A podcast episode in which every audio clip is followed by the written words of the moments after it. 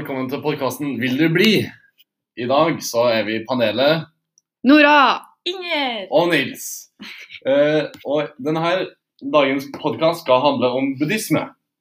Uh, vi skal nemlig snakke om uh, du, og finne ut om du vil bli buddhist.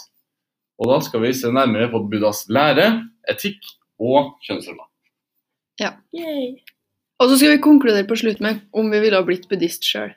Det er veldig spennende å se på. Følg med videre. Ok, så da skal vi ta en liten kort introduksjon av hva som er det sentrale i religion. Og det har vi da knytta veldig eh, opp mot læredimensjonen til Ninen Smart. Eh, og overordna sett så vil vi jo kanskje si at det er de tre juvelene som beskriver buddhismen veldig godt, eh, som er Buddha, Dharma og Sangha. Og hva er Buddha for hva, Hvordan vil vi beskrive Buddha? Ja, Buddha det er jo eh, egentlig Siddhartha Gautama. Han som eh, da grunnla religionen 500 år før vår tidsregning. Eh, han, Mhm. han mener da at han fant eh, Det sies at han fant en vei ut av lidelsen. Eh, fordi han mente at hele verden var lidelse. Og han mener, ville da at folk skulle følge han og den veien. Og det ble da buddhismen. Ja, enig med du. Em, og litt om sanga. Hva er det for noe, da? Sanga er jo klosterfellesskapet i eh, religionen. Mm. Samlinga med munker og nonner. Og det kan vi jo også på en måte koble til den sosiale Læredimensjon Nei, ja, sosiale dimensjonen, ja. dimensjonen. Ja. Mm. Fordi Og- det, ja, det handler jo Ja. Ja, du kan snakke. Nei, ok. Ok, og det er jo da mange tilleggsregler for de munkene og nonnene eh, som de må følge. da. De lever gjerne litt eh, minimalt, på en måte. Mm. De Ja. har flere regler. Ja. Leveregler. Så den siste delen av eh, de tre juvelene var jo da dharma. Mm. Hva var det det handla om igjen? da? Det var Buddhas lære. Og hele buddhismen er jo egentlig mm, runda, hva skal jeg, runda rundt Buddha. på en måte. De lever rundt Buddha og Buddhas lære, og du skal følge hans vei for å klare å oppnå det samme som Buddha gjorde. Altså frigjørelse fra all lidelse og gjenfødelse og sånn. Eh, og det skal vi jo gå litt inn på senere, men der nevner vi jo litt den åttedelte veien og litt tekster og sånn. Ja. Ja, Men akkurat sånn mm. tro på at de blir, vil bli gjenfødt, altså. Ja, de gjør faktisk det. Eh, men de, de vil jo helst slippe det her, da. Det er jo egentlig formålet med hele Ja, fordi verden er lidelse. ja, verden er lidelse. Ja, Formålet er jo å oppnå nirvana. Mm. Ja, Som er frigjøring fra gjenfødelsen. Ja. Mm. Og gjenfødelse er samsara. Ja, sant. Det er jo også mange retninger rundt denne religionen, da. Det er faktisk det. Og den, derre- den mest konservative, som jeg gjerne liksom så Når jeg tenker buddhisme, så tenker jeg sånn Det er sånn strikt sett med leveregler og masse sånn. Men det er jo egentlig det Tervada er. De er veldig um, konservative. Og de lever sånn veldig sånn ordrett ut ifra de hellige tekstene og sånn, da. Eh, ja. Mm. Fordi at omtrent 300 år etter at Buddha hadde grunnlagt religionen, så ble Buddhas lære dharma skrevne i masse tekster. Og den Mm. første, den første store samlinga var da den som heter Tipitaka, som egentlig Den henger egentlig veldig nøye sammen med Tervana.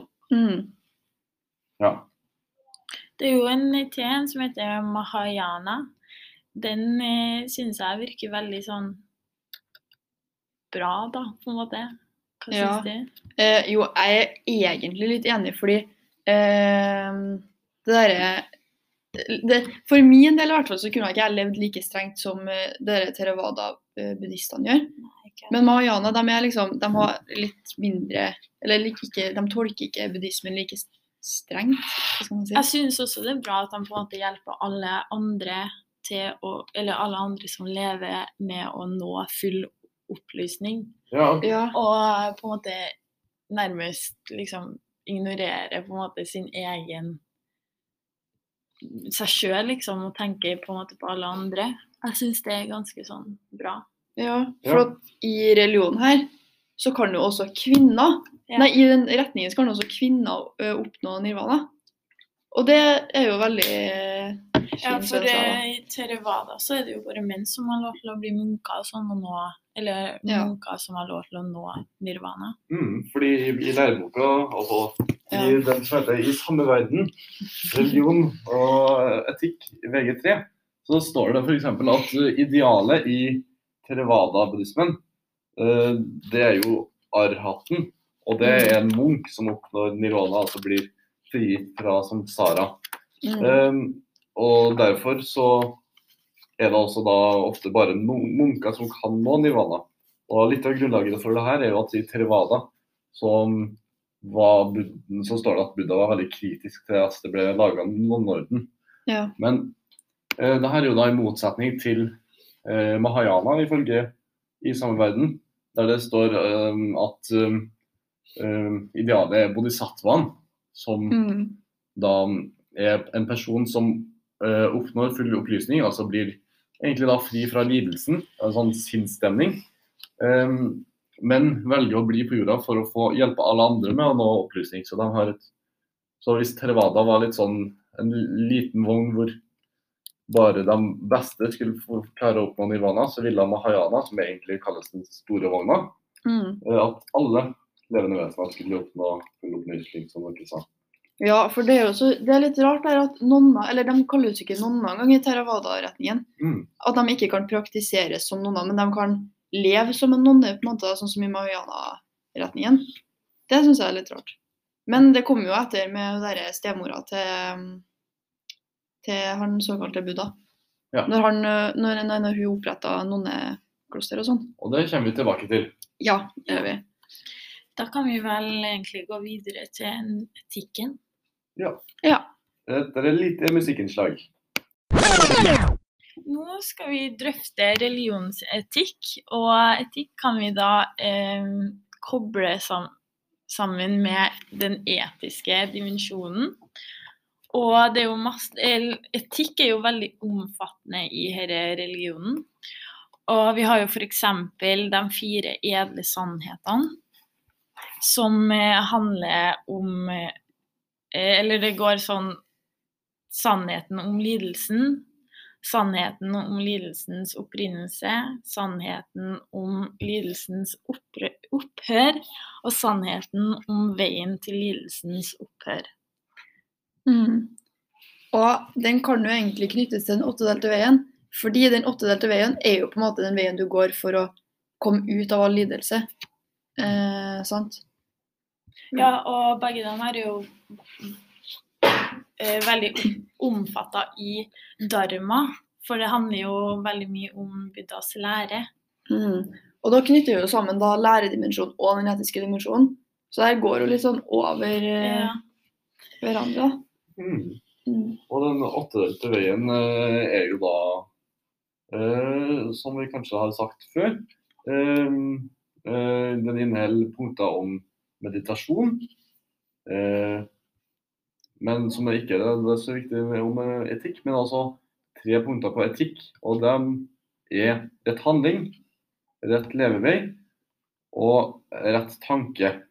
Ja. Så det er den måten, måter, altså det er hoved... Altså, så da må jo Det er jo hovedretningslinjene innenfor etikk i buddhismen.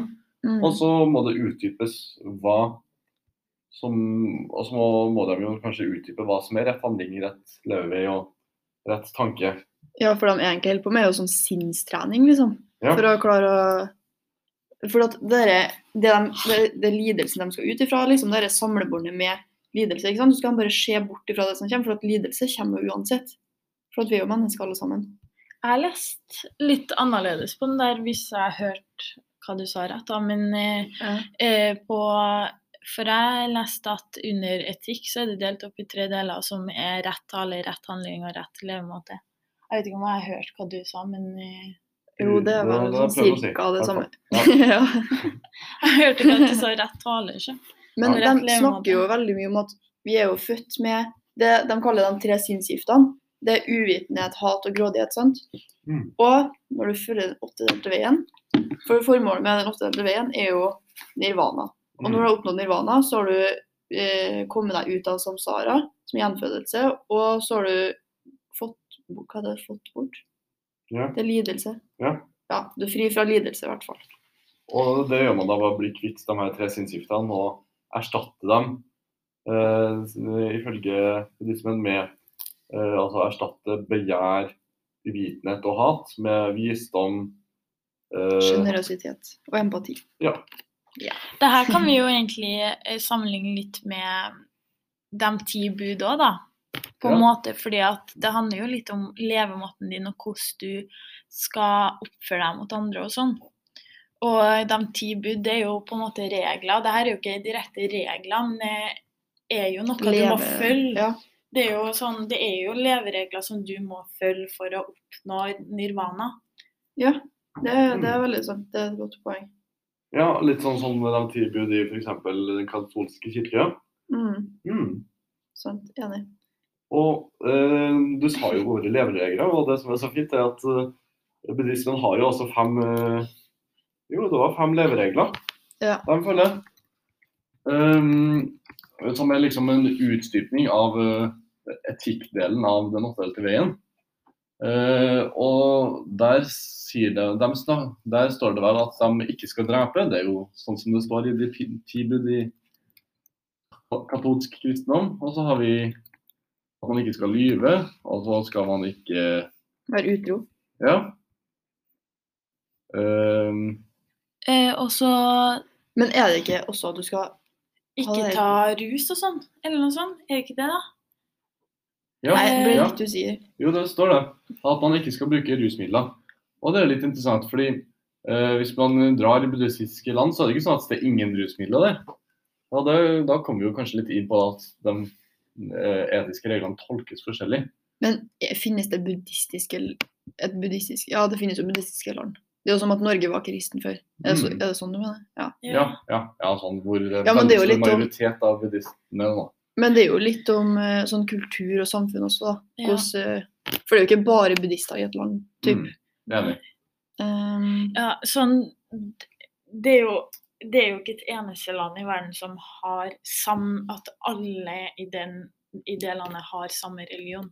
mm. Eller det er jo kanskje noen, men de tror Ja. jeg det er noen som ikke er liksom fra den religionen.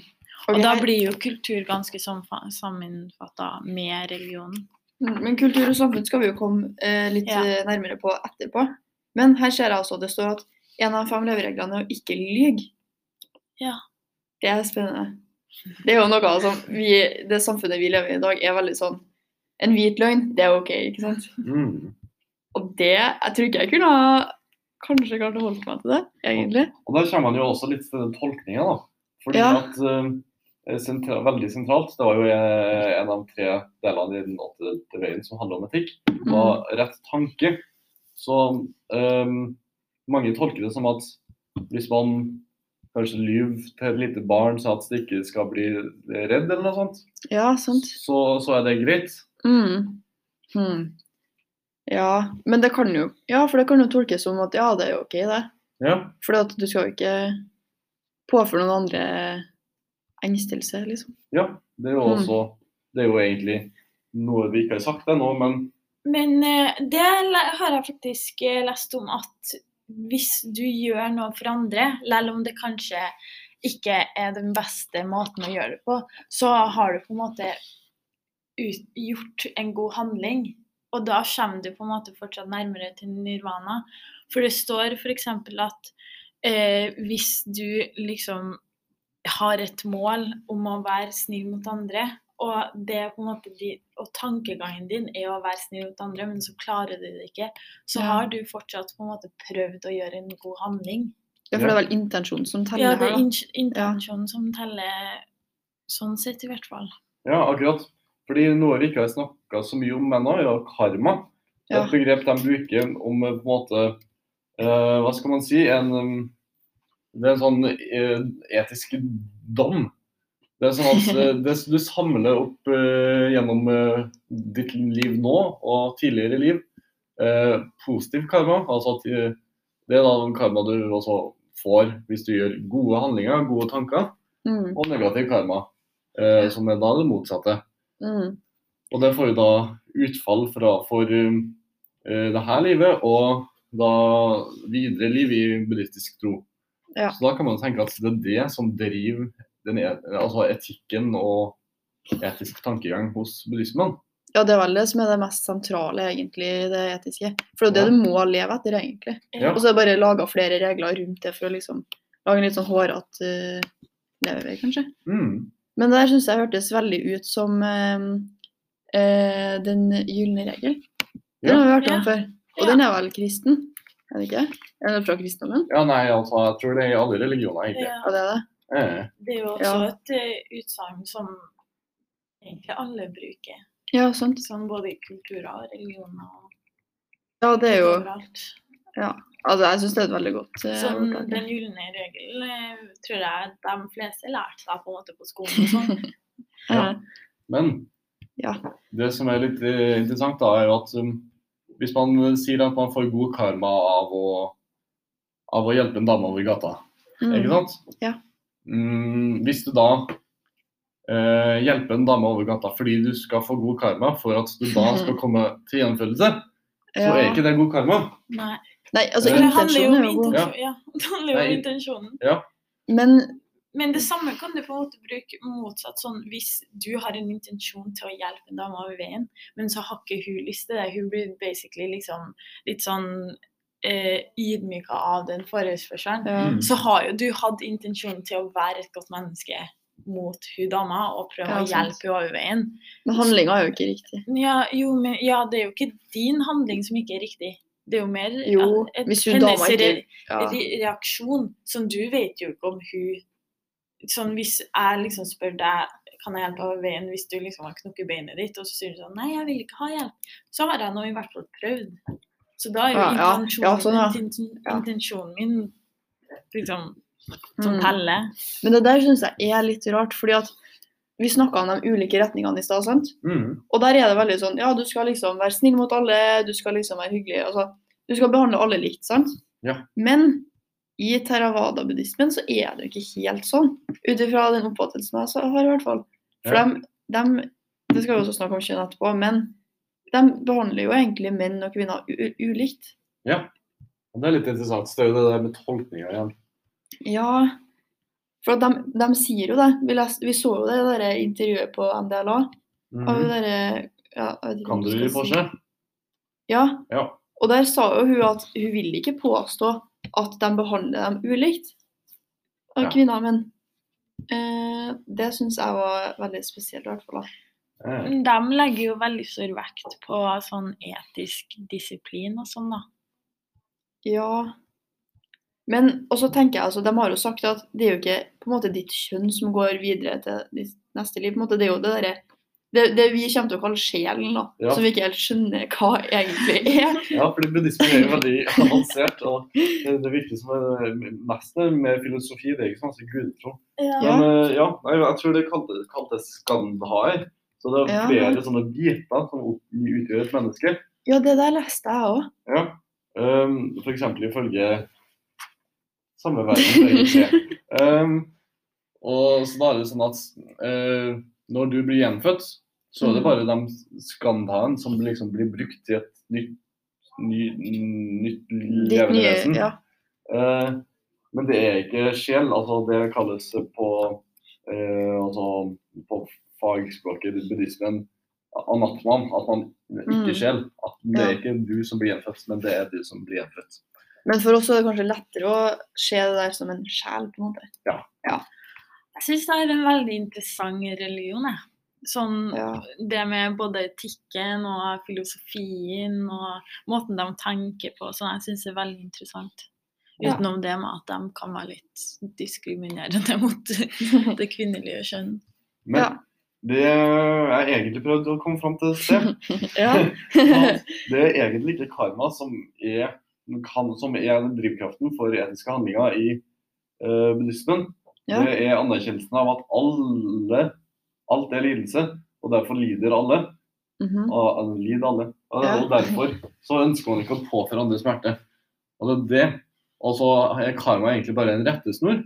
ja. Um, hvor man uh, da får, ja, kan man si, en tilbakemelding. Ja, For det er jo på en måte forståelsen du må kanskje klare å liksom forstå da, for å liksom komme nærmere nivået. Ja. Det hjelper ikke at du bare skal liksom ha en sånn liste med ting du skal gjøre for, at, for å liksom bli god, da. Ja. Men da kanskje vi skal runde av, da. Ja, så da Ja, hva, hva skulle du si? Nei, så da snakkes vi i neste del. Velkommen tilbake til pausen. Eh, nå skal vi faktisk drøfte syn på kjønnsnivå og kjønn i buddhismen. Eh, fordi det er jo ganske sentralt. Eh, jeg hadde vært ikke lyst til å dra inn i en religion hvis jeg hadde blitt mishandla fordi jeg er mann. Men det er kanskje ikke problemet her. Det får vi vite videre nå. Ja, det får vi vite videre nå. Så hva er greia? Eh, også det jeg tenker da, når jeg tenker kjønn, etter å ha lest veldig mye og gjort litt research om kapitlet her, da, eller eh, ja. da, ja, religion her, så tenker jeg at kvinner er egentlig undertrykt, men samtidig ikke. Fordi at de, det nevnte vi i stad, at det er ikke kvinner som blir som går videre, som blir gjenfødt sånn. Men kvinner har dårligere karma enn menn. Og jeg sliter litt med å forstå Sånn. hele Jeg, jeg har jo merka at sånn Det står litt forskjellig i boka, egentlig. Fordi at sånn Det står både at Buddha var liksom en som var god mot han, alle og liksom eh, ikke diskriminert og liksom hadde både kvinner og menn sentralt i religionen. Og jeg føler sånn at det står litt forskjellig, for det står også at han ikke gjorde det. Mm. At han liksom mente at de var undertrykt, eller at de skal være undertrykt og sånt. Men det der er egentlig også, synes jeg er veldig interessant, fordi at når Buddha da først For at først så var jo ikke noen da liksom akseptert i buddhismen. Mm. Men så tenkte han etter at hun der stemora oppretta sånn nonnekloster Mm, Hun der stemora Ja. Prajapati, Ja, eh, unnskyld. som var stemora til uh, Siddhartha Gautama Ja. ifølge Tervana. Men da, da sa han seg jo enig, men nonner skal jo ha åtte flere leveregler enn menn. Så det bestemte han ifølge de tekstene, da. Ja, Men hva vil det si, egentlig? At de lever under strengere omstendigheter enn menn. Mm. De har f.eks. bare én mulighet til å feile på å bli nonne, mens menn kan eh, gå inn og ut av det uh, Mhm. klosterfellesskapet sanga åtte ganger. Ja. Eh, så Derfor er det jo vanskeligere å bli nonne. Dessuten så er alle nonner underordna munkene uansett alder, som Ja. egentlig er det Ja, det der syns jeg. alkie. Ja. Ja, men det var jo litt spesielt, fordi i den videoen vi nevnte i stad, på NDLA, som Ja. Du, ja, der sa jo hun også at de må jo reise seg for min Mm. i tempelet. Det er jo veldig spesielt hvis de tør å Nei, hvis, å herregud, nå hører jeg seg skikkelig rar. Hvis de tør å påstå Hvis de påstår at kvinner ikke er underordna menn. Det der er jo en sånn hersketeknikk, nesten. At med en gang liksom en sånn mann skal komme forbi, så må du liksom reise deg for å vise Det, jeg føler det er litt sånn, det viser litt sånn hvordan de bruker makten sin overfor kvinner og sånn. Mm. Men det kan vi jo trekke inn i For at de her eh, retningene For at det er jo litt ulikt i begge retningene. Men eh, eh, det er jo, har jo litt med samfunnet og hvordan det var på den tida der, sant? Eh, sånn som i Terrada så er det mye mer konservativt. ja, vi kan jo Eh. ikke vi kan jo ikke si det helt fast, vi vet jo ikke. Det er sant. Eh, men vi kan jo regne med at eh, Buddha var Eller dem, det som ble skrevet ned i tekstene, var påvirka av samfunnet, som du sa. ja. Mm, sant. Men det har jeg også tenkt over. at fordi at det var jo ingen kvinner som var nevnt i tekstene her. I, sta I starten i hvert fall. sant? Mm. Og det er jo antageligvis, nå antar jeg bare da, fordi kvinner ikke hadde noen sånn høy posisjon i samfunnet. Ja. Men så er jo det her bare gjenfortalt. For at de her ble jo skrevet, de tekstene ble jo skrevet etter at Buddha døde. Ja. Um, Og siden, før det så var de fortalt muntlig og ja. og sånt. Og mye kan, det er jo sikkert mye her som bare er oppdikta. For at det er jo sånn såkalte sånn tilhengere av Buddha som liksom skal få han til å virke veldig sånn De praiser han veldig, da. Ja, ja det, vi kan jo kanskje tro det. Ja. Um, og det, er jo, det skaper jo da rom for tolkning, så det er med forskjellige retninger. altså. Ja, det, ja, det er sant. Eh, bare for å komme inn med det, så ifølge Buddhistforbundet så eh, har f.eks. kvinnen en verdig posisjon i husholdet. Det kan man jo egentlig både se som, på som ganske sånn Ikke diskriminere, men diskriminere, men sånn Veldig sånn typisk, da. Sånn at kvinner liksom skal være i husholdet og sånn. Ja. Fordi at enkelte vil jo mene at kvinner ikke skal ha jobb, og de skal være i huset og jobbe hjem. Og, men de sier jo, andre sier jo også at de har på en måte retten til jobb, og har hatt det helt Mm. siden starten av buddhismen. Jeg vet ikke. Det står i hvert fall både på kjønnsforskning og på Buddhistforbundet. Mm. Og så um, Hva skulle jeg si da? Jo, jo som du sa, altså Det er jo forskjellig praksis. Eh, mange ehm, altså Spesielt theravada-buddhismen ordinerer eh, Eller i hvert fall noen fellesskap ordinerer ikke noen av. Altså de kan ikke bli noen av der. Og da Mm. eventuelt dra andre steder og bli det. Ehm, mens eh, det finnes andre fellesskap som da mener at uh, kvinner har akkurat like gode muligheter, mm, f.eks. til å nå oppvåkning. Eh, At det er samfunnet da, som har ført til diskrimineringa i religionen. Eh, Det, det er jo det f.eks. du sa Buddhistforbundet. De eh, skriver det på sin nettside. Så kan man jo lure på hva Buddhistforbundet eh, er. Og det er jo da eh, vestlig, altså det er norsk eh, Mm. tolkning eh, av eh, typisk mahayana, vajrayana-religionen og retningen. Så Men- da er det jo mindre konservativt. Men det der søkte jeg opp nå. Ja. For det kom jeg bare på nå. Denne theravada-buddhismen er jo ikke sånn typisk sånn øh, Vesten eh, utbredt. Nei, det er det ikke. Og det er jo forskjellige kultur og leveregler og normer sånn, i, sånn, i forskjellige mm, verdensdeler og sånn. Tenker jeg kanskje sånn Det, det her er jo bare prega av kultur. Men, Det er Det, føles jo bare sånn ut. men Mm. hvis sånn, kan jeg bare si noe? Hvis liksom sånn theravada-buddhismen er på en måte det eldste Mm. vil, sånn, vil Jeg føler det på en måte da er på en måte det som er mest troverdig. I forhold til det Ja. Buddha sa. Ja, sånn sett, sånn, hvis, sånn ikke at jeg mener at kvinner burde være diskriminert i denne Mm. religionen, her, men Ja. det virker jo som om det på en måte er det som er mest troverdig sånn sett. At det er Når det er sånn liksom- liksom. Når de var de første som skrev om eh, Buddha som en eh, Ja. ja for Mm. at, altså, de som har starta andre retninger, er jo bare de som på en måte er litt sånn uenig i hva Theravada sier. Ja. Som liksom moder moderniserer, kanskje. Ja. For det virker jo veldig modernisert på de andre retningene i religionen. Ja. Og det er jo noe av det der buddhistnonna Kandor Rinpoche Mm. eh, i var hun, Nei, jeg husker ikke helt hvor hun kom fra. Jeg, jeg er ganske sikker på at det var mahayana, eller uh, vajrayana, altså en retning innenfor mahayana, som eh, hun hørte til. Og eh, hun mener jo da at um, det er altså de patriarkalske kulturer, altså Mm. eh, dominert av menn, som gjør at religionen er eh, diskriminerende mellom eh, kjønn.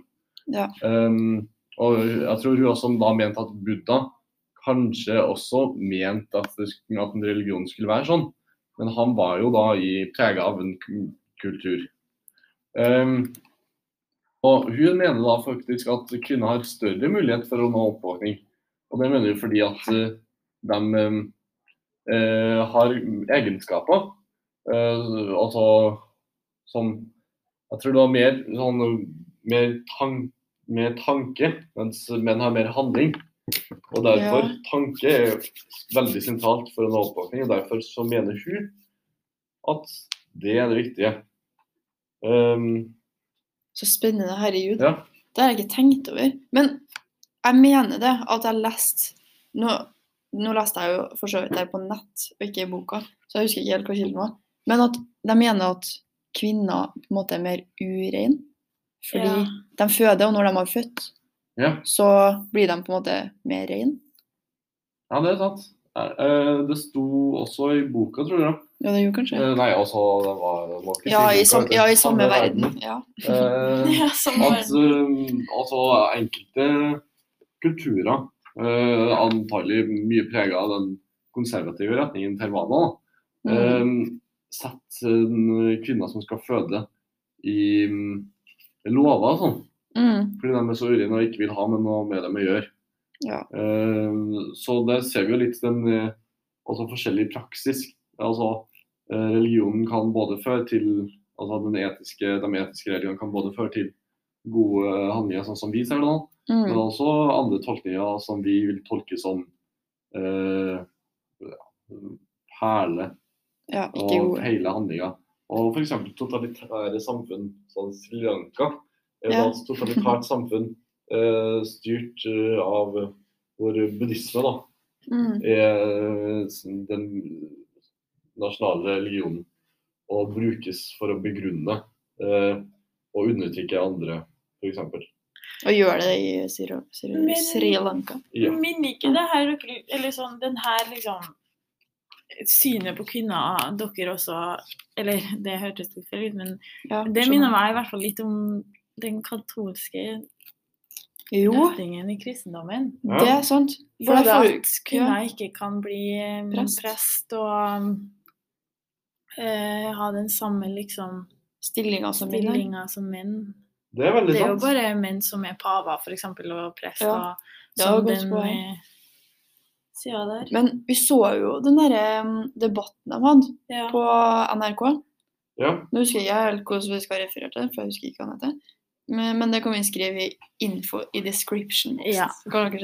Men der, sa, der var det flere sånn katolske eh, kvinner med, som sa at de var uenige, sant? Var det ikke Eller jeg vet ikke om vi snakka om helt det samme, men var, Ja. på den ene i hvert fall så var det jo en prest og en, en mannlig prest Ja. og en kvinnelig prest, og så Ja, var det muslimer, og så var det buddhister. Var det buddhister der? Ja, jo, det var buddhister. Mm. Og Ja. de eh, hadde jo en diskusjon, og det var jo forskjellig mellom kvinnen og mannen sånn sett, da. Mm. ja. Han Da- var jo diskriminerende. Neida. Så da kan man jo, hvis man har lyst til å tolke buddhismen selv, da, så kan man jo si at um, ettersom eh, at alle religioner nesten, uh, i hvert fall før, Mm. hadde sånne diskriminerende trekk ved seg, Ja. så kan man anta at det ikke er det som er sentralt i religionen, at det er egentlig bare er påvirka av de kulturene. Helt enig. Og at derfor så trenger man egentlig ikke å ta hensyn til det. Og det, det var det hun derre eh, Kandror i Porsche, eh, buddhistnonna, også Mm. ment. Ja. Jeg syns det var en veldig fin konklusjon. Ja. Og så vil vi Ja. bare nevne at sølibat, som alle nonner og munker må gjennom eh, i stort sett alle retningene i buddhismen, også finnes i f.eks. Um, den katolske kirka for ja. prester. Mm. Så det er veldig mange likheter mellom religionene. Ja. ja. Men det var en fin konklusjon, syns jeg. Da Ja. skal vi gå videre til oppsummeringa. Ja. ja. Først litt musikk. Ja, men det var jo en veldig interessant og lærerik samtale, i hvert fall, syns jeg. Det var veldig spennende å høre hva dere mener om eh, buddhismen. Mm. Eh, Så da er jo spørsmålet om vi vil bli buddhist, da. ja. Vil, vil du bli buddhist, Nils? Ja, jeg vet ikke helt. Altså, vi, det vi har snakka om eh, ut ifra det, da, så er det jo veldig eh, religion veldig åpen for tolkning. Veldig mange forskjellige retninger.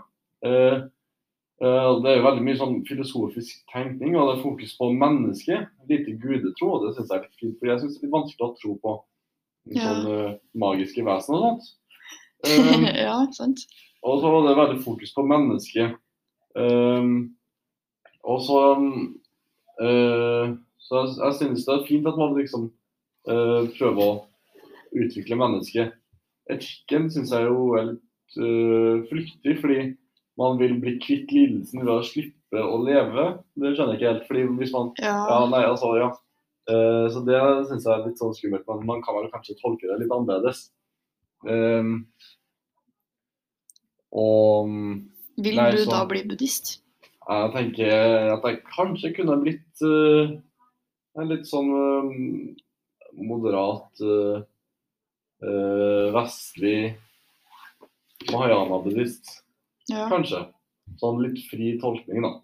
OK. Hva med du, Inger? Ville du blitt buddhist? Eh, sånn, jeg syns verdiene deres er veldig fine. De har Mm. veldig fine verdier og moraler, og etikken eh, syns jeg er ganske fin. Men jeg er veldig enig i Nils at eh, etikken er også veldig flyktig. At de liksom flykter fra det dårlige i livet deres, på en måte. da. At de Ja. flykter fra det onde. Og jeg syns det er veldig sånn Det kan både være en god ting og en dårlig ting, men det handler litt om hva du flykter fra også, da. Ja. Men jeg syns det er litt sånn Sånn Hva er ordet, da? Pysete, Ja. nærmest.